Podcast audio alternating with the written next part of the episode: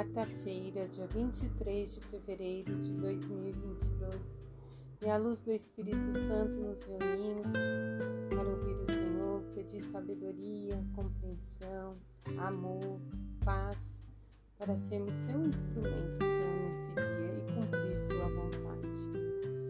Hoje a igreja celebra São Policarpo é um dos grandes padres apostólicos, pertencia e convivia com os apóstolos. Esses padres serviram de elo da igreja primitiva a grego-romano. E São Policarpo foi ordenado bispo por São João Evangelista. E ele foi martirizado na fogueira no ano de, mil, uh, desculpa, de 155 por não negar sua fé em Cristo. E hoje o Salmo 49, algumas versões 48, diz: Felizes os pobres no espírito, porque deles é o reino dos céus.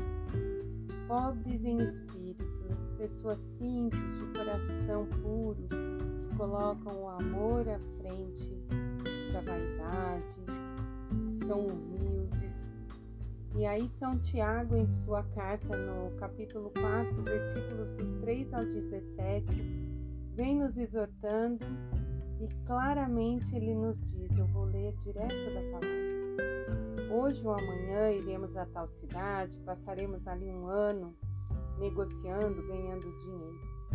No entanto, não sabeis nem mesmo o que será da vossa vida amanhã de fato, nós não passamos de uma neblina que se vê por um instante e logo desaparece.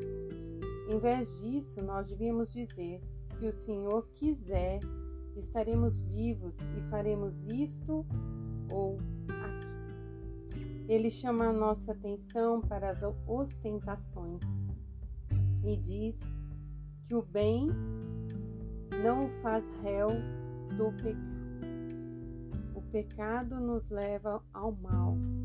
E aí, diante dessa exortação de Tiago, nós temos que dizer, colocar o Senhor à frente dos nossos propósitos, em tudo consultá-lo, que ele habite em nós, convidar ele para que realmente ele esteja. Não adianta dizer, ah, o Senhor é o centro da minha vida, mas no nosso próprio vocabulário ele não faz parte. Então, nós devemos mesmo dizer é, que, pela graça dele, pela misericórdia dele, se for da vontade dele, eu farei tal viagem. Se for da vontade dele, eu estarei hoje à noite pregando. Se for da vontade dele, eu irei à Santa Missa, porque tudo depende da graça de Deus na nossa vida. Quando não há graça, não há presença dele de paz, de amor em nós. Iremos, mas iremos por nós mesmos. E aí podemos nos perder, que não somos dono do tempo. O tempo nosso está nas mãos do Senhor. E quanto à riqueza, nós não podemos nos aprisionar. Devemos buscar, trabalhar, ter uma vida confortável, ajudar aos outros, mas lembrando sempre que tudo vai ficar. Que se o meu tempo acaba agora, tudo que eu possuo é, material vai ficar aqui para ser destinado conforme a vontade de Deus para quem mais necessitar. E a leitura de Marcos no capítulo 9, 38 ao 40, vai dizer que Jesus estava ali com seus discípulos e eles dizem assim: Mestre, vimos alguém expulsar demônios em teu nome, mas nós o proibimos, porque ele não anda conosco. E Jesus então diz: Não o proibais, pois ninguém que faz milagres em meu nome poderá logo depois falar mal de mim. Quem não é contra nós está a nosso favor. E aí o Evangelho vai nos convidando a sermos acolhedor. Não nos cabe julgar, não nos cabe discriminar quem é desta ou daquela religião, desta doutrina, é, se vai ou não vai à igreja, se estiver falando em nome dele, está a favor dele. Jesus veio para todos.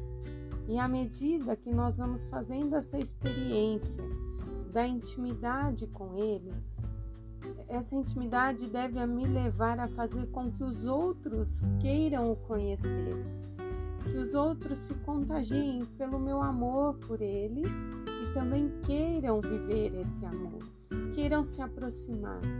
Mas eu não posso fazer da minha fé, fazer do meu grupo um monopólio da missão. Não, ele tem que ser expansivo, é como um fermento.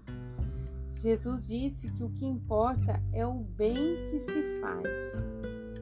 Jesus não é propriedade privada desse ou daquele, desse movimento ou daquele grupo, dessa igreja ou daquela igreja. Não. Ele é o Senhor da igreja e dos que também estão fora dela. E ainda tem mais, ele vai dizer: no julgamento, os justos dirão: quando te demos de comer? Em Mateus 25. Ou seja, nem conheciam Jesus, mas fizeram o bem e foram aceitos. Muitos conhecem a Jesus e não fazem o que ele pede, praticar o amor. Não podemos esquecer que a medida de tudo é o amor, a humildade, a compaixão. Em nome do Pai, do Filho e do Espírito Santo. Amém.